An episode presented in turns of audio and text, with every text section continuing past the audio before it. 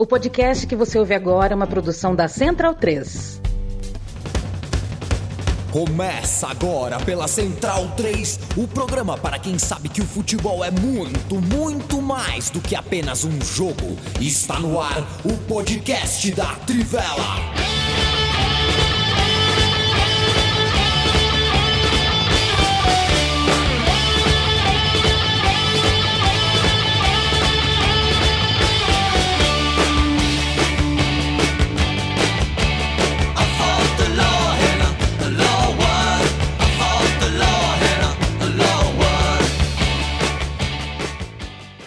Boa tarde, leitoras e leitores da Tivela, ouvintes da Central 3. Está começando mais uma edição do podcast em parceria entre a redação da Tivela e os estúdios da Central 3. Meu nome é Matias Pinto e nessa próxima uma hora e pouco a gente vai falar um pouco do que aconteceu no futebol nacional e internacional no último final de semana. Estou aqui novamente com a presença do tio Ternura da Tivela, começando por Bruno Bonsante. O, o mais terno? É, é terno o nome? É, talvez, terno, é. Depois a gente procura, né? Pois Tudo é. bem com você? Tudo bom. Eu já te deixo um, uma pergunta, Bruno Bonsante. Aquela, aquela ping-pong. Johnny certo. Cash ou Raul Seixas? Hum, acho que eu gosto mais de Raul Seixas do é. que Johnny Cash. Eu gosto bastante de Johnny Cash, mas acho que eu gosto mais de Raul Seixas. Beleza. Toca Raul. Toca Raul, já, já é um jargão, né? Que qualquer músico que. É um dos primeiros vivo, memes da história. Né? Pois é, e envelheceu mal, mas. é, mas qualquer pessoa que ganha a vida tocando na noite já se deparou com esse desafio. Né? E se, se você pedisse uma música do Raul Seixas na lata, qual seria? Hum, não sei. É, nessa, nessa hora não vem, né? pois é. Leandro Stein, é, você já se deparou com a situação, imagino, né, do, do, do seu time local aí, o, o Esporte Clube São José, de tá brigando ou em cima ou embaixo e naquela rodada, principalmente tá brigando embaixo, né? Numa rodada é, X, ganha depois de muito tempo e todos os rivais ganham. Acho que já, já rolou sim. Ainda mais que o São José está muito acostumado, né? Uh, ou bater na trave ou brigar no desespero. Então é algo comum. São José até conseguiu se recuperar nesse fim de semana, né? Depois de um meio de semana problemático em que poupou jogadores para enfrentar o Lanterna Nacional e perdeu em casa, embora tenha marcado um gol do meio de campo, né? O Caxambu mas é uma situação normal para as desventuras do São José, né? Para quem diz que torcedor de time A ou B sofre, né? Os botafoguenses adoram falar isso, é que eles nunca torceram para São José para saber o que é bom, né? Pois é, o Guarani de Bagé finalmente venceu nessa edição do Gauchão. É o Lanterna ainda, mas todos os rivais da, da, de baixo, o Juventude joga daqui a pouco, mas todos os, os demais venceram também, então não ajudou muito, né? Veremos aí, vai enfrenta o Inter né, também na última rodada, mas que perdeu para o Zequinha. Felipe Lobo, ninguém quer ganhar a Série A? Ah, ah essa, essa é clássica, hein? Né? Clássica, é. clássica. Salve Matias, Vonsa, Stein, todos os amigos e amigas que nos ouvem e nos veem, né? Para quem também acompanha no, no YouTube. É, é uma disputa acirrada, né? Da, se já era a liga mais disputada entre as principais europeias, é, tá ficando mais, né? Porque é, todo mundo perdendo chances ali de, de aproximar, mas isso torna também mais disputado. E até a Juventus, que poderia se aproveitar um pouco, né? Para tentar tirar um pouco dessa diferença. E ninguém teve um fim de semana desses da parte de cima da tabela, né? Do grupo ali. Ninguém teve um fim de semana tão feliz, né? É, mas é, acho que a disputa está interessante, assim, e é bom que, que o nível disputado pareça estar subindo, né? É, os times. Porque esse, é, esse era o principal problema, né? A gente falava muito da Juventus como um, um time isolado né, na Série A. Era o único que tinha competitividade até externa né, no, na, na Champions League. Mas hoje, pelo menos, tem mostrado algo diferente, né? Já a Inter já tem dado sinais, já desde ganhar o título e também na Champions, apesar, né? A gente já falou bastante sobre a Inter. E, até, acho que até os times da capital têm mostrado uma outra coisa boa. É difícil ali, né? Já Roma e a Lazio brigarem em cima numa temporada que, se, que tem os três principais times do país fortes, mais o Napoli. Então uh, tá difícil para Roma e Lazio, mas elas têm, eh, os dois clubes têm tido boas ideias, tanto na parte de gestão quanto em campo tem melhorado aí. A Roma tem tido problemas com o Mourinho, mas mesmo o Mourinho, o time deu uma reagida nas últimas partidas, jogando um pouquinho melhor, ainda com muitos problemas, mas dando algum sinal que talvez o trabalho possa melhorar, né? É, ainda é cedo para dizer, vamos ver ao final da temporada, né? Com uma temporada dá para avaliar melhor, mas eu acho que a Série A tá trazendo uma empolgação que antes a gente falava só pelo nível, porque os times estavam interessantes, tinha o Sassuolo, a Atalanta, e hoje é pela competitividade também. Então, bom sinal, né? Nos, na, como, como chamava aquele comentarista, na velha bota. ah, na velha bota. E, e, e colocava a receita. Saudade do, do, do Silvio Lancelotti, que já participou aqui do, do saudoso pontapé na Central 3. Enfim. É, outra, outra decisão que a gente teve nesse final de semana, né, que também gerou essa, essa dúvida aí, foi a Supercopa do Brasil, né, um torneio que ainda tá, tá caindo no gosto, né, mas pelo segundo ano consecutivo trouxe um jogo bastante competitivo, é, com muitos gols e que chegou a uma decisão de pênaltis é, bastante interessante para quem não estava envolvido, né. É, acho que a Supercopa teve como ponto forte isso, né? Acho que é, esse ano até teve uma discussão quanto à, à, organização da competição, que pareceu meio deixada de lado, mas o jogo tem feito jus, né? Mesmo se a gente for pegar o Flamengo e Atlético Paranaense, que abriu essa fase moderna da Supercopa, já, já foi um jogo bom, mas não no nível de loucura de, de Palmeiras e Flamengo, e agora do Atlético Mineiro e Flamengo, né? É, acho que é um, um, torneio que cai no gosto exatamente pelo que tem oferecido e pelos times, é, por serem equipes já com uma linha de trabalho muito bem definida, mas que parecem entrar mais leves, né?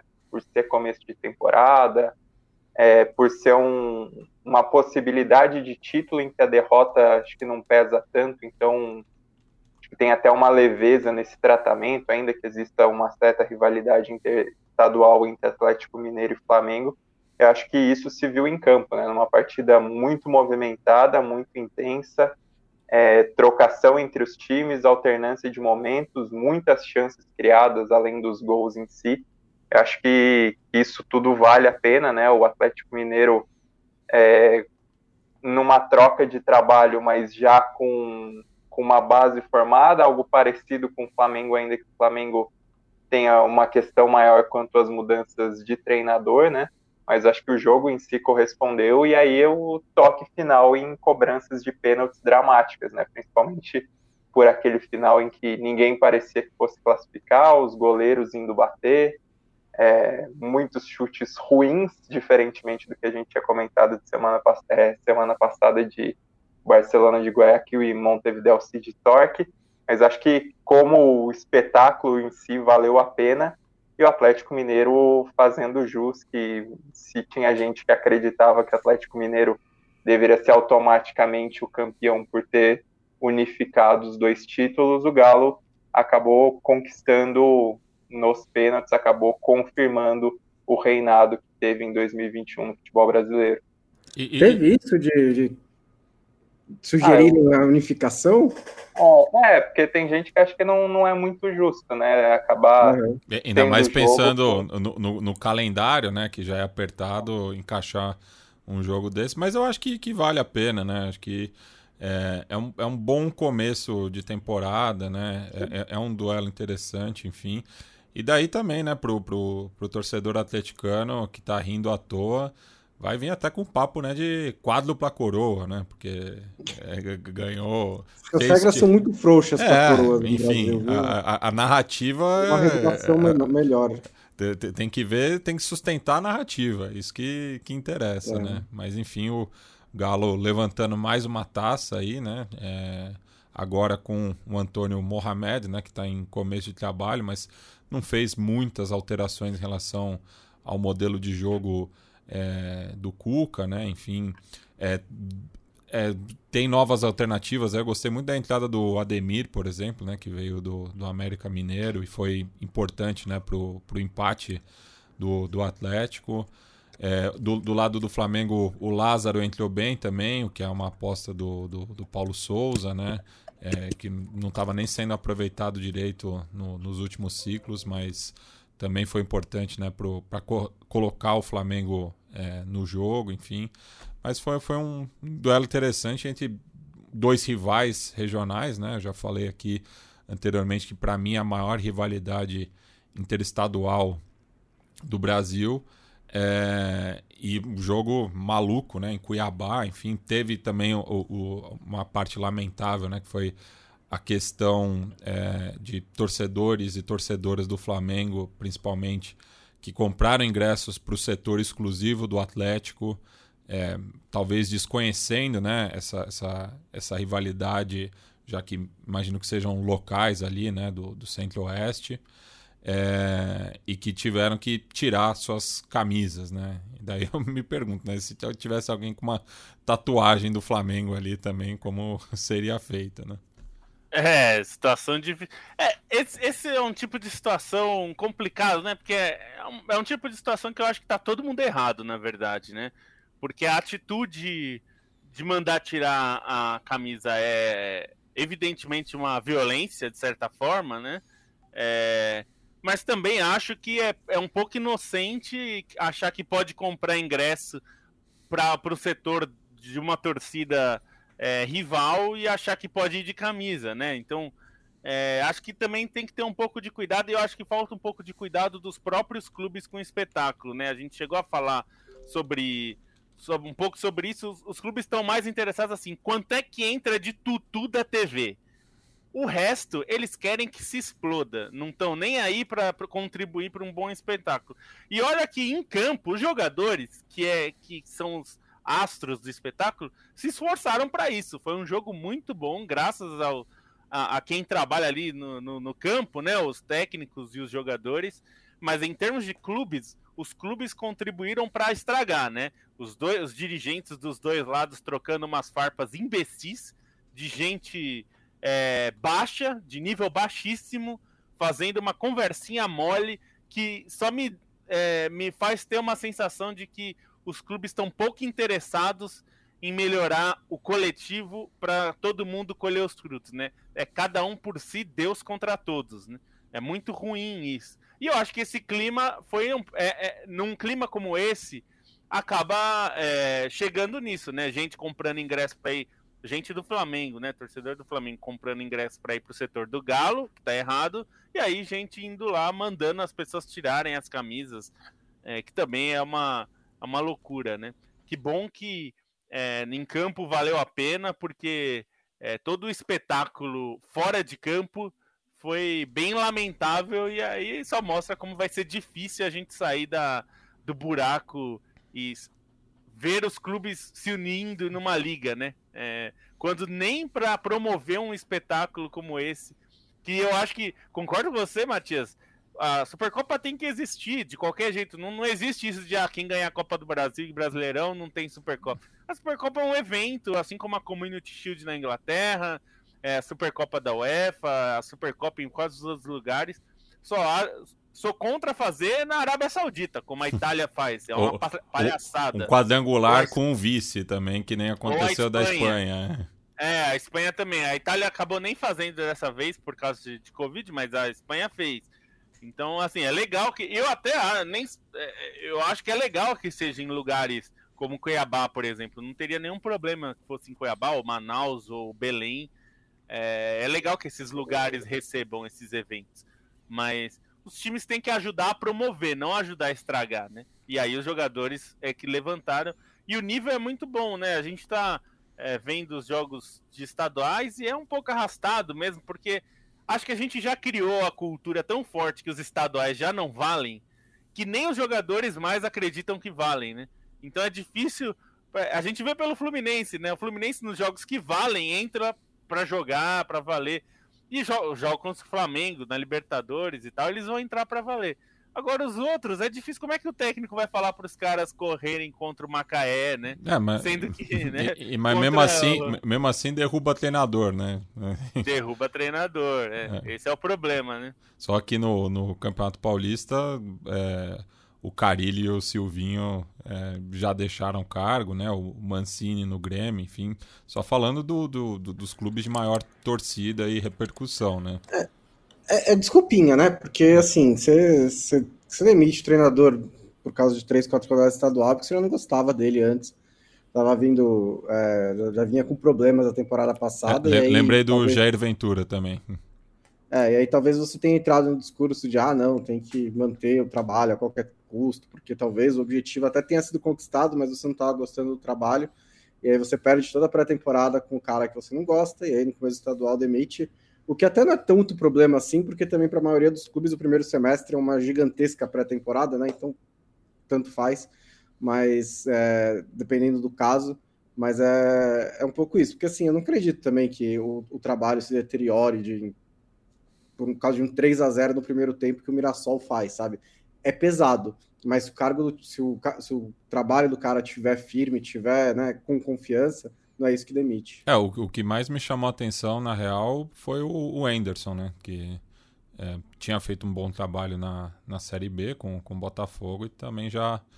É, logo, daí também tem a questão né, da, da, da própria SAF, né? Falar, é. Enfim, mas é, se, se, se, era para fazer algo já né, nem começava, né? Enfim.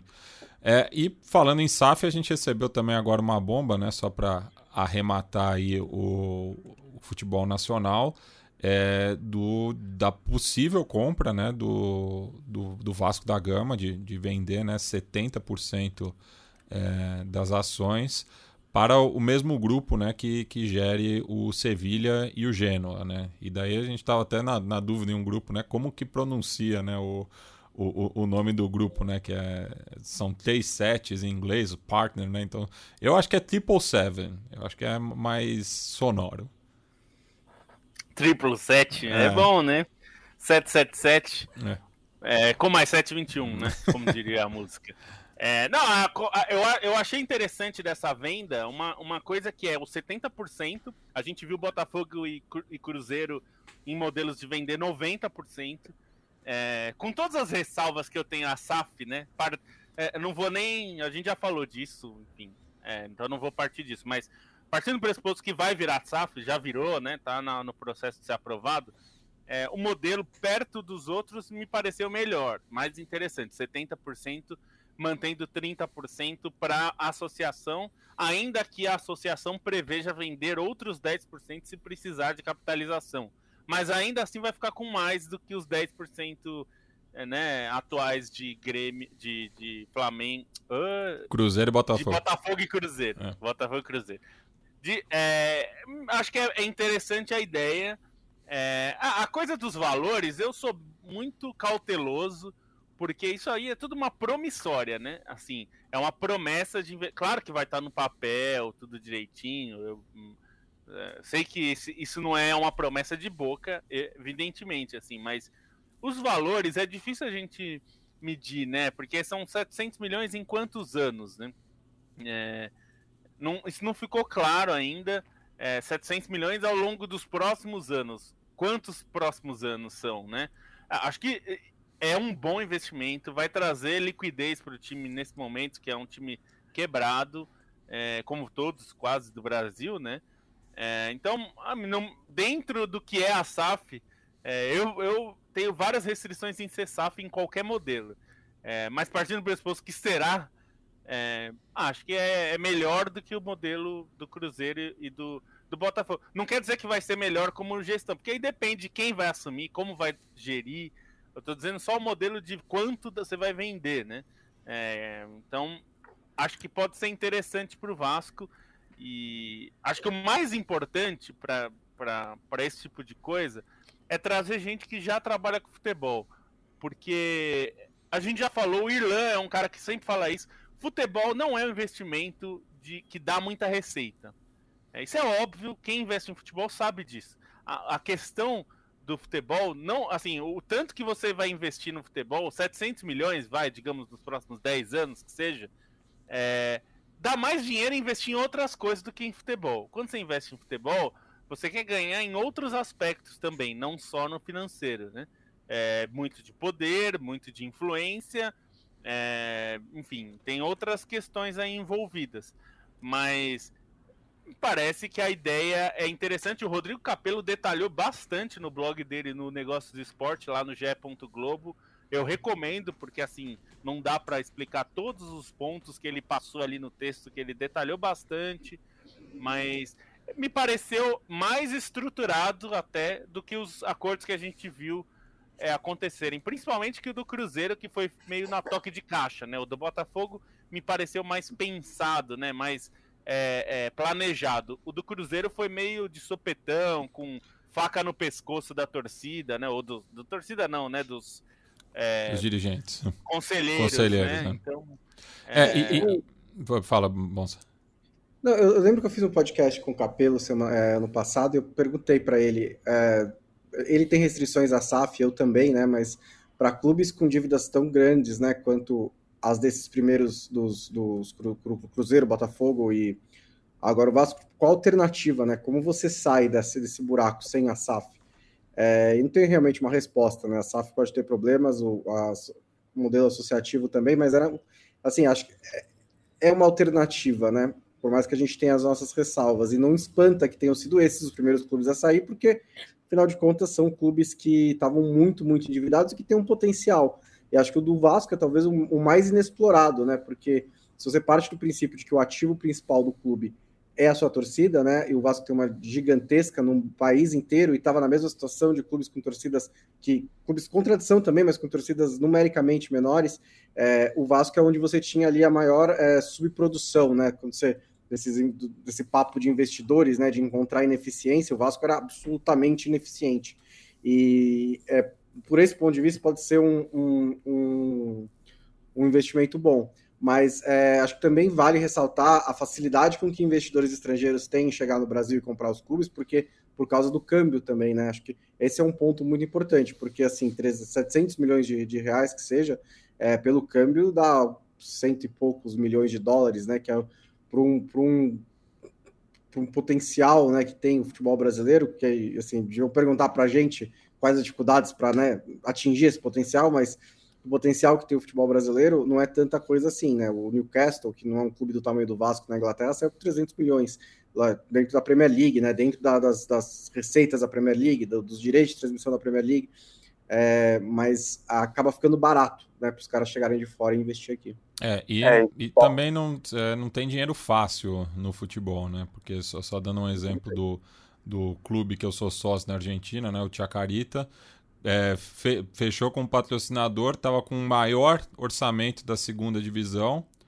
e a, pediram a detenção do, do presidente dessa patrocinadora por, porque é suspeita de ser um esquema de pirâmide. Né? Então o clube é, fechou várias contratações e não sabe agora se vai ter como pagar. É, não, e só para fazer um, uma pontuação também de como é o, o trabalho dessa Triple Seven nos dois clubes europeus, né, principais. No caso do Genoa é uma parceria, é, um, é uma propriedade relativamente recente, começou nessa temporada.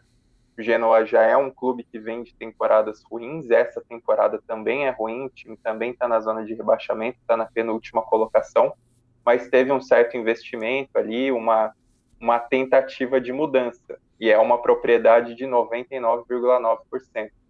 Já no caso do Sevilha, é uma participação menor, que gira ali por volta dos 10, 12%, e embora seja uma parceria mais antiga, desde 2018, é uma parceria com um processo decisório menor, então não dá necessariamente para colocar na conta do clube o sucesso, e até uma parceria um tanto quanto conturbada por disputas políticas internas, pela maneira como a Triple Seven é, se aliou com Del Nido, que era o antigo presidente do, do Sevilha, que teve um, monte de problema na justiça, enfim.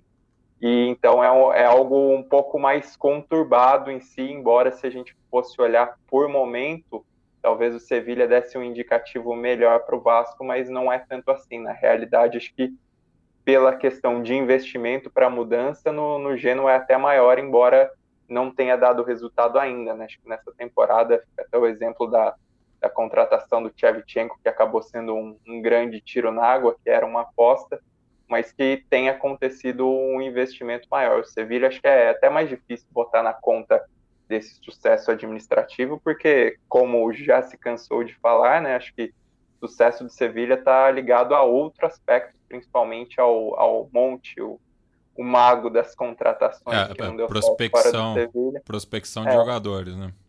É, então, exatamente. Não é necessariamente algo que eles ajudaram a impulsionar tanto, até por ser uma participação menor e por ter um caráter mais conflituoso.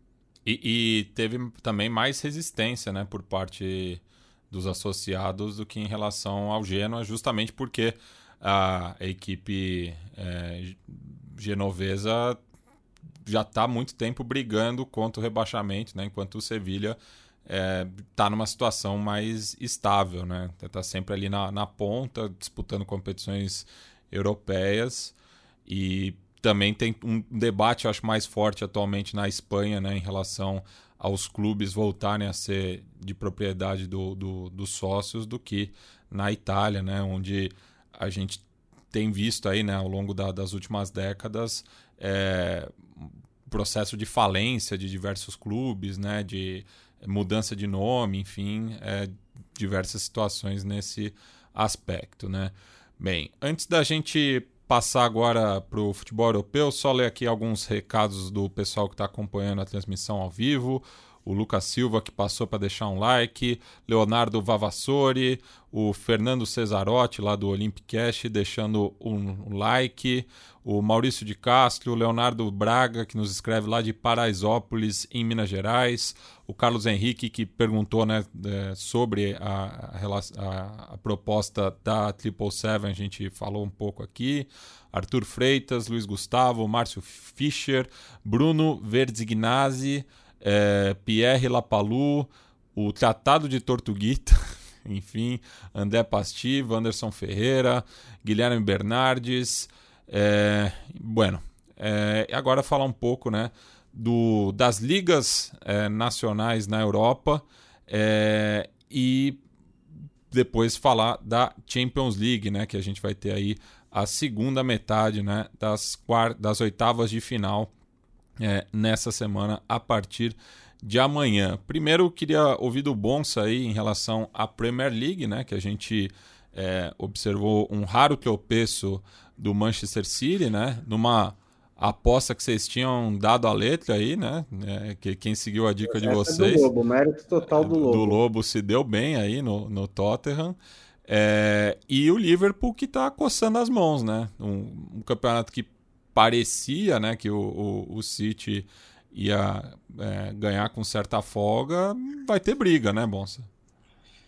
É, a, é, é, a Premier League é muito frustrante para os às vezes para o City, às vezes para o Liverpool, né? Porque é, com, às vezes parece o Liverpool tropeça duas ou três vezes e como o City não ganha todos os jogos, é, um, dois tropeços, perdeu o título. E agora aconteceu isso com o City, né? Porque são dois tropeços só, dois jogos que ele não vence desde o fim de, de, de outubro. E aí, como o Liverpool conseguiu manter o ritmo também, o Liverpool só tem três tropeços né, de, nos últimos, desde o final de novembro ali.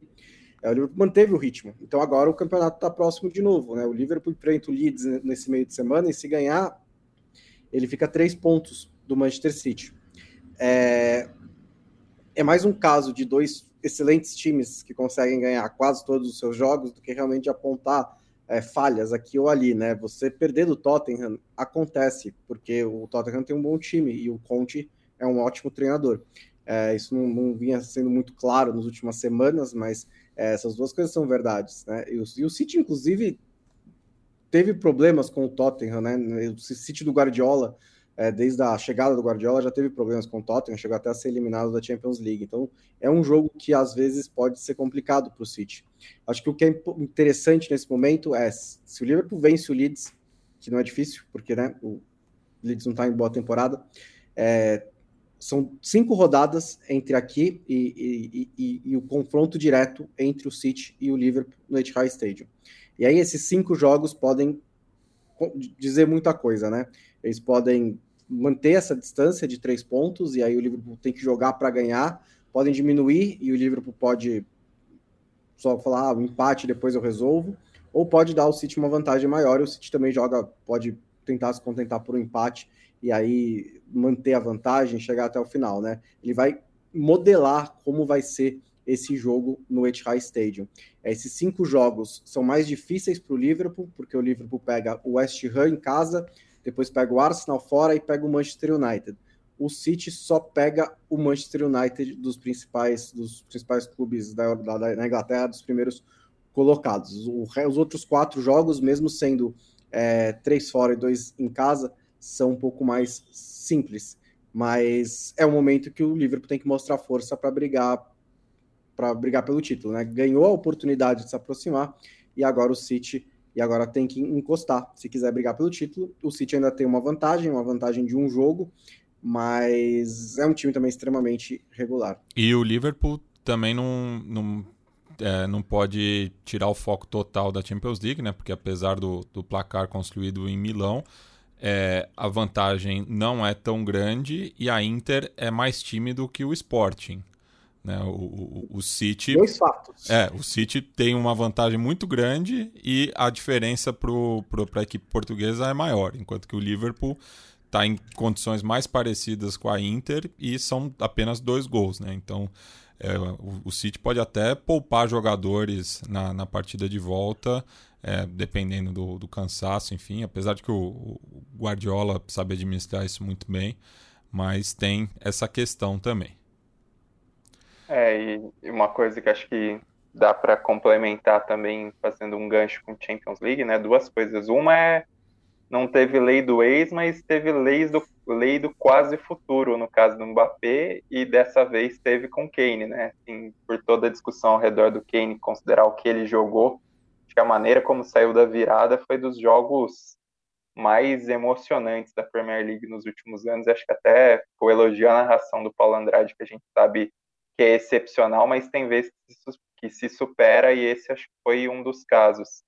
E fica também a, a maneira como muitos times oscilaram em relação à, à, rodada de Champions, né? A gente nem vai especificar aqui, mas teve, por exemplo, o caso do PSG, que ainda criou muitas chances, mas perdeu para o Nantes, num jogo em que os canários foram muito bem no, nos contra-ataques ali, no, nas jogadas diretas no, no primeiro tempo e tiveram as boas defesas do Lafon. Mesmo tô com a camisa do Borussia Dortmund aqui, ó. O jeito que o Borussia Dortmund tinha passado vergonha contra o, o Rangers na, na Liga Europa e o jeito que acabou amassando o Gladbach com uma grande atuação do Royce é, nessa rodada da Bundesliga e até um jogo que, enfim, é, o, o Dortmund oscila muito com o Marco Rose, o Glaba consegue ser ainda mais oscilante, né? Depois Nossa, o que Marco sequência, né?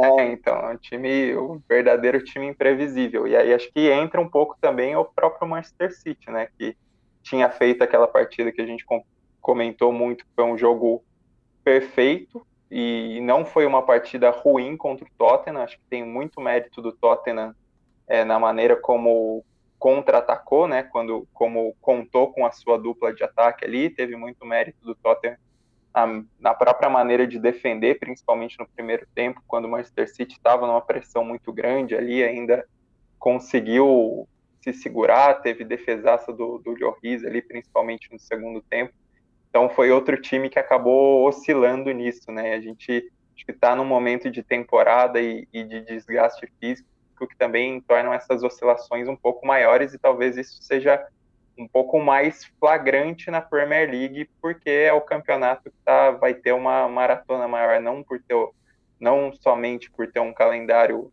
naturalmente mais apertado aí, como é historicamente nessa virada de ano, mas por, por toda a questão dos adiamentos, né? Então, acho que é um, um ponto também que talvez esteja de, de discussão mais constante é, essa questão na Premier League, mas não que o Manchester City tenha necessariamente diminuído a sua intensidade nessa derrota para o Tottenham. E Stein, queria ouvir de você também falar um pouco do Euskal Derbia, né, que teve aí uma vitória maiúscula do, do Atlético diante da Real.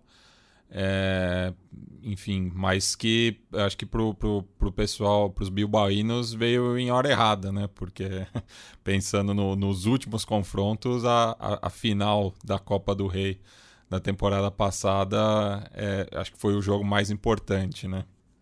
É, o jogo mais importante da história e um jogo em que o time não se encontrou ali, né? E acho que o Atlético Bilbao, ele é também um, um, time de oscilações, ele é um time de muito encaixar o jogo.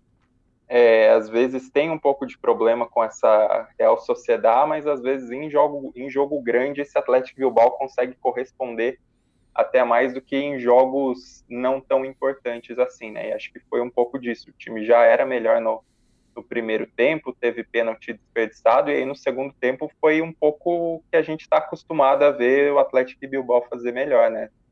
É, ter um, uma bola aérea muito forte, ter um contra-ataque muito forte, e isso acabou permitindo uma grande vitória. O time é candidato à classificação nas Copas Europeias, né? Algo que não tem conseguido fazer com tanta constância assim por algumas oscilações mesmo dentro do campeonato nos últimos anos, enquanto a Real Sociedade vive um momento de instabilidade, né? Até tinha se recuperado um pouco mais nas últimas rodadas, mas antes tinha passado por uma sequência ruim, que perdeu o fôlego do bom início no Campeonato Espanhol e é, é uma, uma, uma situação similar à do Raio Valecano, né? Começo do campeonato é. muito bom e agora já está no, no meio da tabela, né? É, o Raio despencou mesmo, e o Raio ainda tem, acho que, uma questão mais grave de instabilidade política e de bastidores. Um presidente que está batendo de frente com a torcida e está tomando algumas decisões absurdas. É, acho que o Raio tem esse problema de contexto ainda maior, embora o Raio acho que tivesse é, enfim, produzindo muito, muito mais do que o teto, muito mais do que a expectativa, porque vale lembrar que o Raio voltou nessa temporada e ainda voltou nos playoffs de acesso, né? Mas eu acho que ainda tem uma, uma temporada relativamente estável aí para se manter pelo menos no meio da tabela, mas não acredito que vá mais disputar, enfim, as competições europeias como estava apontando de início. Foi uma rodada do Campeonato Espanhol positiva ali para a galera da parte de cima da tabela, né? O Sevilha foi de novo uma decepção, empatou com o Espanhol e o Sevilha é um time que está também empatando muito nas últimas rodadas, isso está sendo problemático, mas Real Madrid voltou a ganhar, voltando no papo de Champions, um jogo para ganhar um pouco de confiança depois que aconteceu contra o PSG, tudo bem que era o Alavés, mas teve uma boa atuação ali do, dos homens de frente, teve o golaço do Asensio, Teve o Betis vencendo também o Mallorca, e o Betis é um time que merece muitos elogios nessa temporada, um trabalho muito bom do Manuel Pellegrini. E além do Atlético de Madrid, também voltou a vencer, né? Acabou aplicando um 3 a 0 ali contra o Osasuna, até a gente vai falar um pouco mais do Atlético de Madrid, que tem o destaque do Barcelona, que acabou faz... conseguindo né, a vitória por 4 a 1 sobre o Valência fora de casa, num jogo que não foi tão simples assim, né? O Valência deu alguns sustos, mas acabou tendo os dois gols do Aubameyang, teve o golaço do Pedri. Então, para o Barcelona também é um momento positivo dentro disso, embora muito distante aí para ter qualquer expectativa de título, né? De 15 pontos atrás do Real Madrid.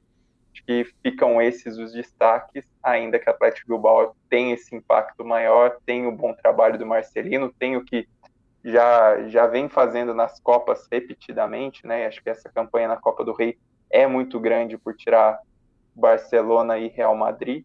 E agora vencer esse clássico também para um time que tem essa expectativa de pelo menos escolar uma vaguinha ali na Conference ou na Liga Europa, acaba sendo bem importante esse, essa vitória por 4 a 0 num confronto direto contra a Real Sociedade, que agora só está um ponto à frente, embora os dois estejam fora da zona de classificação neste momento. Né? Ainda não se sabe como é que vai ficar o sétimo lugar, se vai herdar, herdar alguma vaga dependendo do resultado da Copa do Rei. Acho que herda principalmente ou se o Atlético ganhar, dependendo da sua posição, ou se o Betis ganhar, que aí é quem está dentro.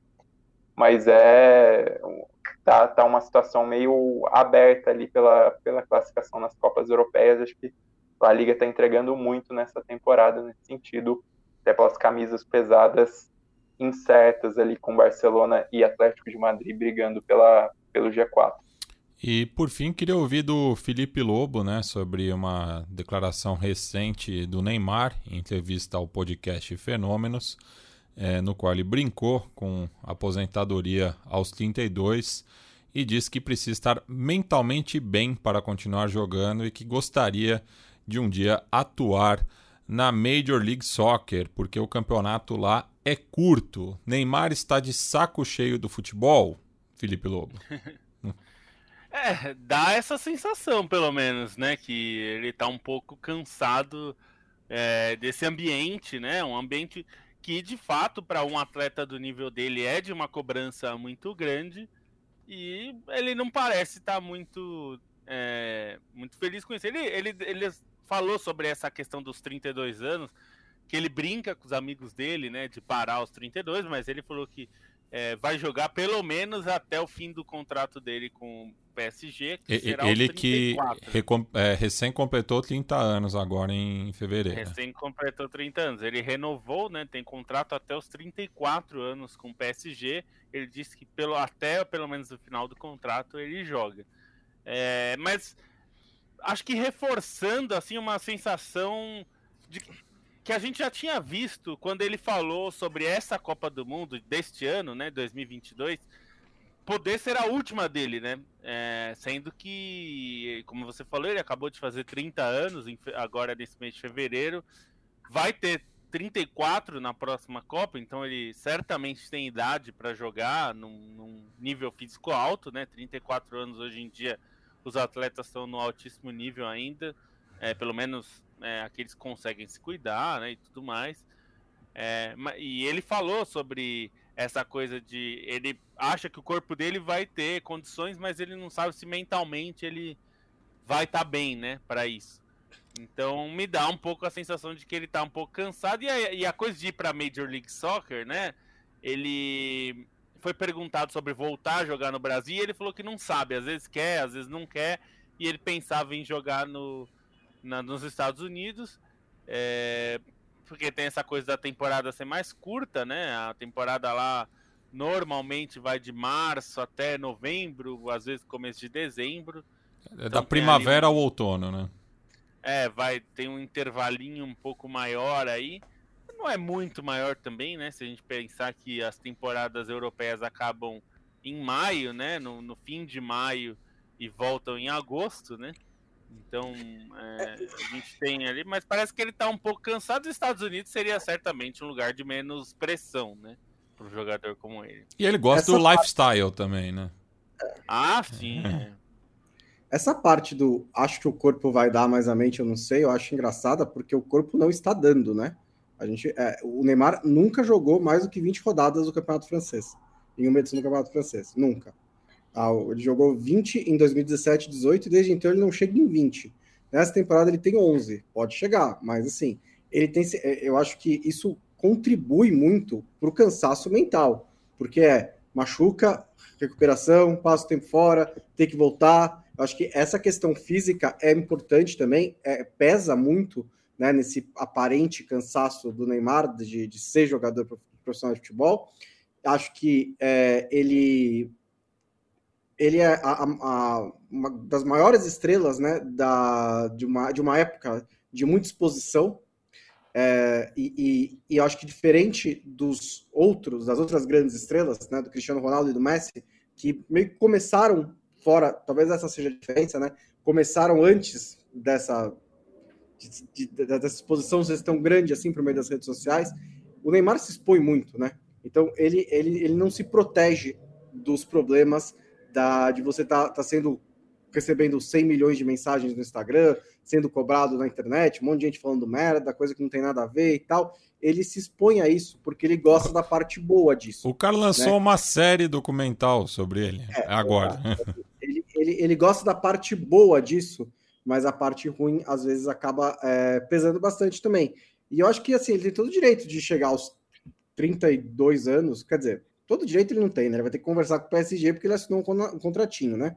Mas assim, é, quando o contrato dele terminar, ou se o PSG, se rolar uma conversa com o PSG, um acordo mútuo ali, ele tem todo o direito de falar, cansei, não vou mais jogar bola, né? É, é, ele, ele, eu não acho que ele vai chegar nisso porque eu não acho que ele tenha coragem de fazer isso, sendo bem sincero com vocês. Eu acho que ele tem a coragem de, de virar e falar aos 32 anos, ó, acabei, não vou. Mas já faz algum tempo que eu sinto que o Neymar tem, eh, tá muito mais interessado em outras coisas do que no futebol, que também é o direito dele, né? Eu acho que o, o, o jogador, não importa o nível, né?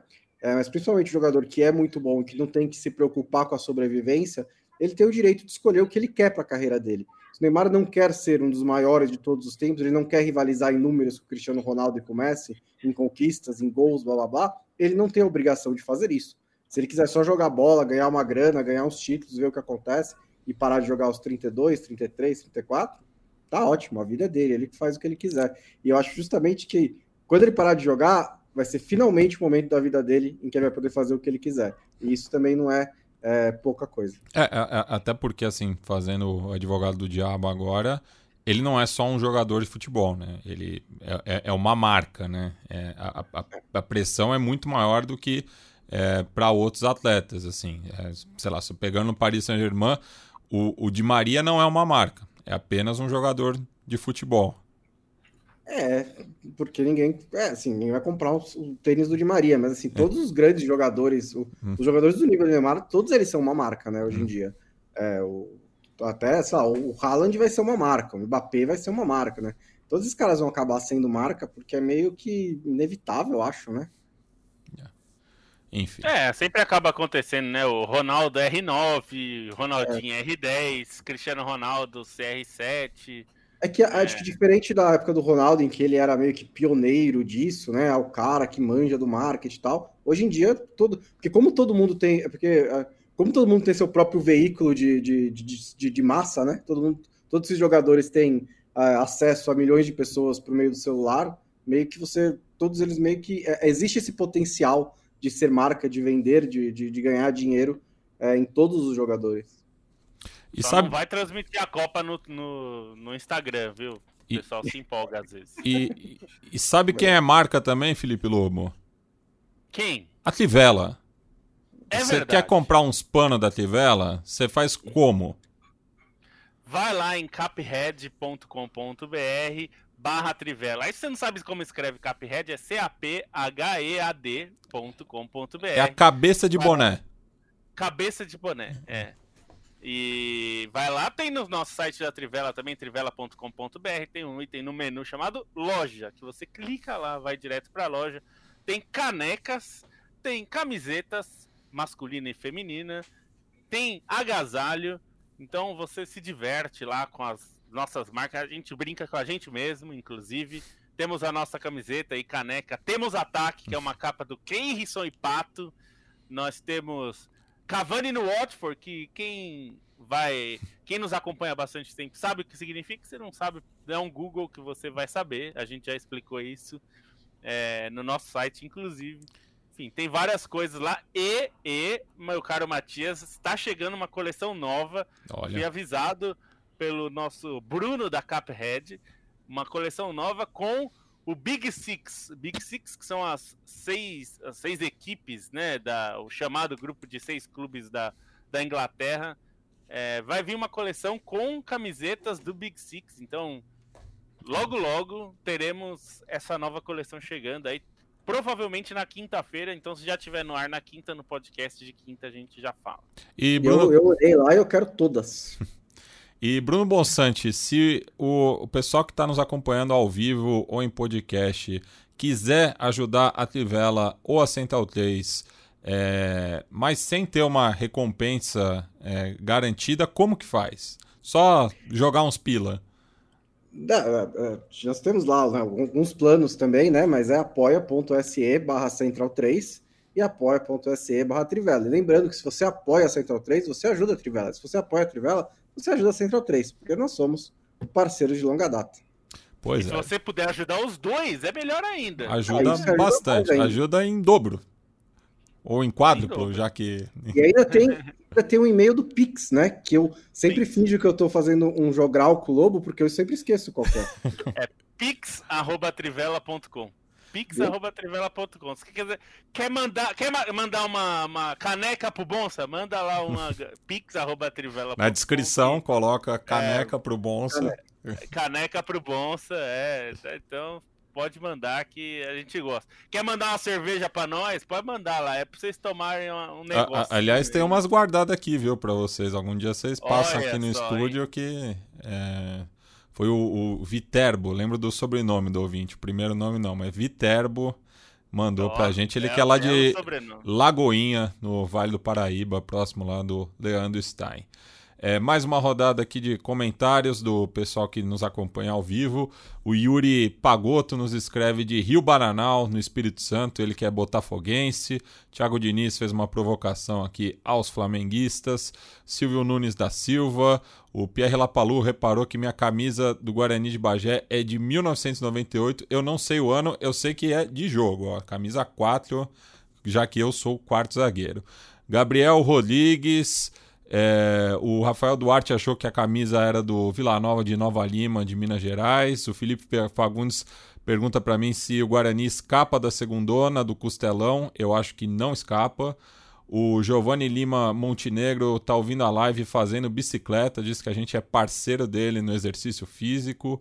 O Rafael Duarte, que é atleticano, discorda, que é, é, acha que a Tríplice Coroa é brasileiro, Copa do Brasil e Libertadores. É, enfim, não, não, concorda com a maioria da torcida dele. É, o Leonardo Gonçalves Santana está aqui, Matheus Caldas. O Felipe Fagundes pergunta do momento KTO é na quinta-feira. É, aguarda que momento KTO é quinta-feira. Felipe Porte, sempre presente, o nosso ilustrador. O José Araújo é, falando aqui do Palmeiras, enfim, bastante gente acompanhando a gente ao vivo. E agora, né, o filé mignon dessa edição, vamos falar aí do restante é, das oitavas de final da Champions League, né, que começaram na semana passada, mas temos também aí duelos interessantes a partir de amanhã, é, começando é, aqui pelos duelos de terça-feira, né? Que temos o atual campeão Chelsea recebendo o Lille, né? Que é o atual campeão francês, mas faz uma temporada ruim, né? Tamanha a expectativa criada, mas também lembrando que o clube está passando por uma crise financeira, né? Então é explicável. É, perder o técnico, né? É sempre meio difícil assim quando você é campeão título tão grande, você perde seu treinador para o Nice é, que é, foi parte dessa, dessa, desses problemas financeiros que o Lille teve. A, a, o título também foi uma, uma, uma, uma, conjunção de várias coisas né, que, que deram certo ao mesmo tempo, incluindo um Paris Saint-Germain mais fraco, mas também uma defesa muito forte, um momento muito inspirado do Yilmaz. É, teve muitas coisas ali que, que perdeu alguns jogadores também depois daquele título, mas o.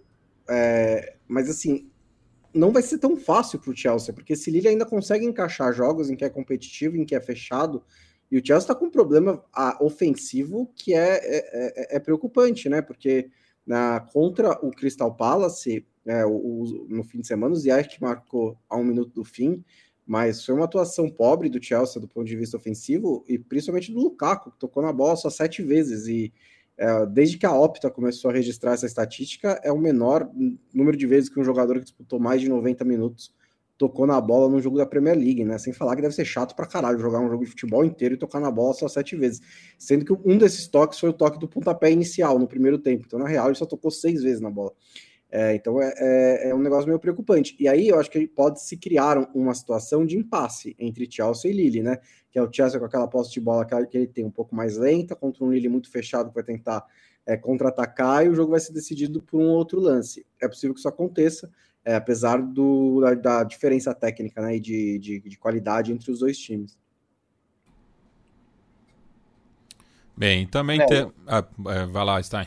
Não, só falar que o Lille também, é, assim, teve momentos nessa temporada em que pareceu se acertar, mas não é só a saída do técnico, né? O treinador contratado para o lugar é relativamente fraco, uma passagem é, pelo Gangan, que é um pouco de um pouco mai, maior de sucesso, né, que conquistou Copa é, na França, mas não não era a escolha parecesse melhor feita ali para o clube. E, e, vale lembrar que o Lille veio da, daquele grupo baba da Champions também, que tinha passou o Red Bull Salzburg, né, mas que era um grupo mais aberto, mas sem favoritos, então isso também acabou facilitando o caminho do Lille que acabou crescendo na competição, né? Fez uma, uma segunda metade de fase de grupos que possibilitou essa classificação. Bem, também na terça-feira temos a Juve visitando o Real, né? O submarino amarillo vive uma grande fase, sete vitórias nas últimas dez rodadas, é, brigando ali né, no, no pelotão da frente, enquanto que a velha senhora não consegue engrenar, né? E empatou o derby de la Mole disputado na última terça-feira, é, sexta-feira, perdão. É, a Juventus, a Juventus é um time com, com, dificuldades, né? Dificuldades em vários setores, né? Não só no ataque. É, acho que defensivamente o time já foi melhor também.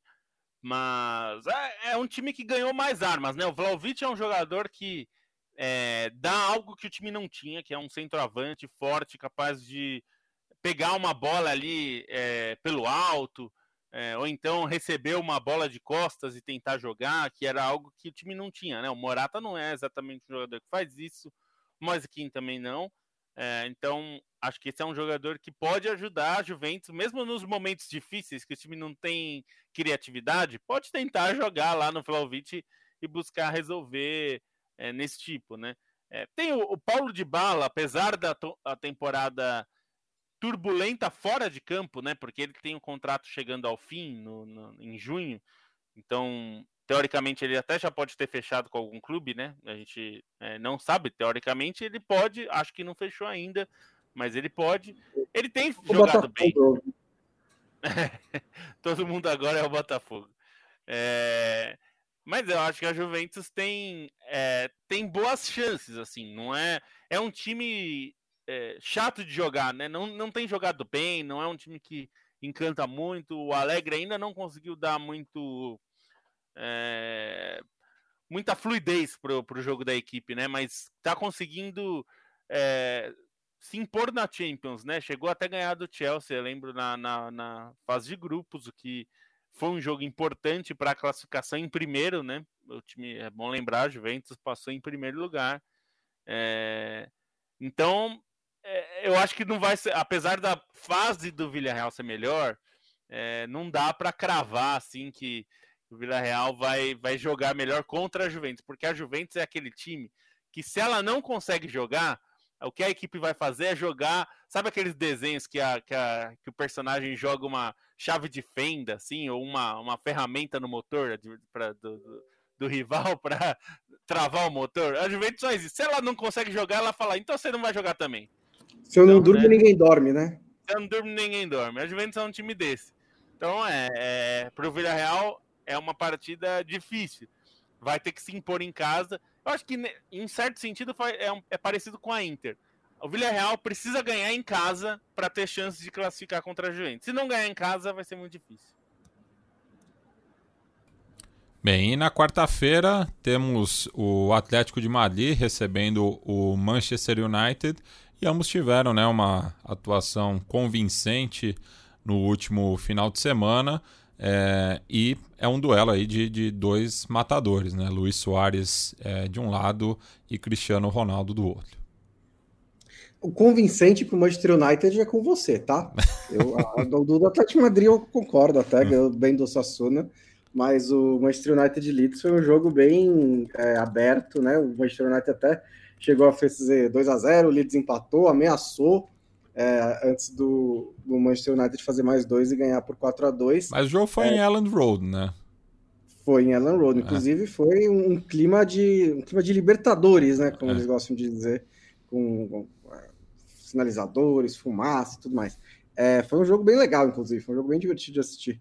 Mas o mostra assim, os dois times, tanto o Atlético Madrid quanto o Manchester United, eles estão em uma temporada de muitos, muitos altos e baixos, né? É, é oscilação atrás de oscilação.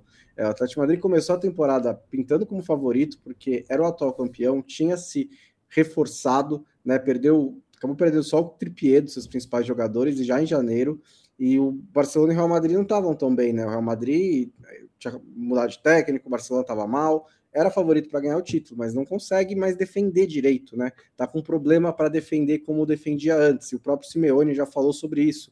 Falou, defendemos bem há 10 anos, mas agora tá meio foda. Então é, tem que recuperar essa veia defensiva, porque senão mais nada funciona. Porque com o, o jeito como o Atlético de Madrid joga, não dá para esperar fazer três gols todo jogo. Então precisa realmente voltar a defender bem. E o Manchester United, é, eu, eu acho que é, incrível a ra rapidez com que é, o clima se deteriorou, né, entre a saída do Solskjaer e a chegada do Rangnick. É, é até mérito do Solskjaer isso, porque o, o Solskjaer, quando ele chega no Manchester United, ele consegue manter o clima bom por muito tempo, e mesmo quando estava em baixa, saía pouca coisa do vestiário, né? É, ele tinha um pouco mais de controle, ele conseguiu apaziguar o ambiente. Foi ele sair, chegar ao Rangnick, que é tipo é um cara de fora, é um cara com muita história no futebol, é um cara com ideias muito né, contundentes, muito próprias, e que a atual geração não necessariamente respeita, porque é, se você for pegar, se quiser brincar de currículo, ele não tem grandes títulos, né? Os grandes trabalhos dele são lá do, de 20, 15 anos atrás. Então, é, se, se, a pessoa não quiser se informar sobre o Rangnick, eu entendo o lateral esquerdo reserva do Manchester United, de 22 anos, falar quem é esse alemão que nunca ganhou nada na vida.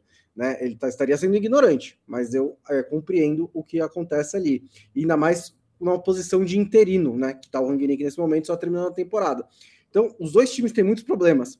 É, eu acho que no, no topo da, da, da, possibilidade né, de cada um, no teto de cada um, o Manchester United tem mais qualidade, o, o Atlético de Madrid tem mais coletivo, é um time que está com o mesmo treinador há muito tempo, mas acho que principalmente o que vai decidir essa eliminatória é qual dos times vai conseguir minimizar os seus problemas durante os 180 minutos, fazer o jogo mais próximo do que dá para fazer de bom nesse momento, minimizar os erros e passar por isso, porque são dois times que eles é, sobem e descem tanto de nível na temporada que vai depender muito de que patamar eles vão chegar em cada um dos jogos.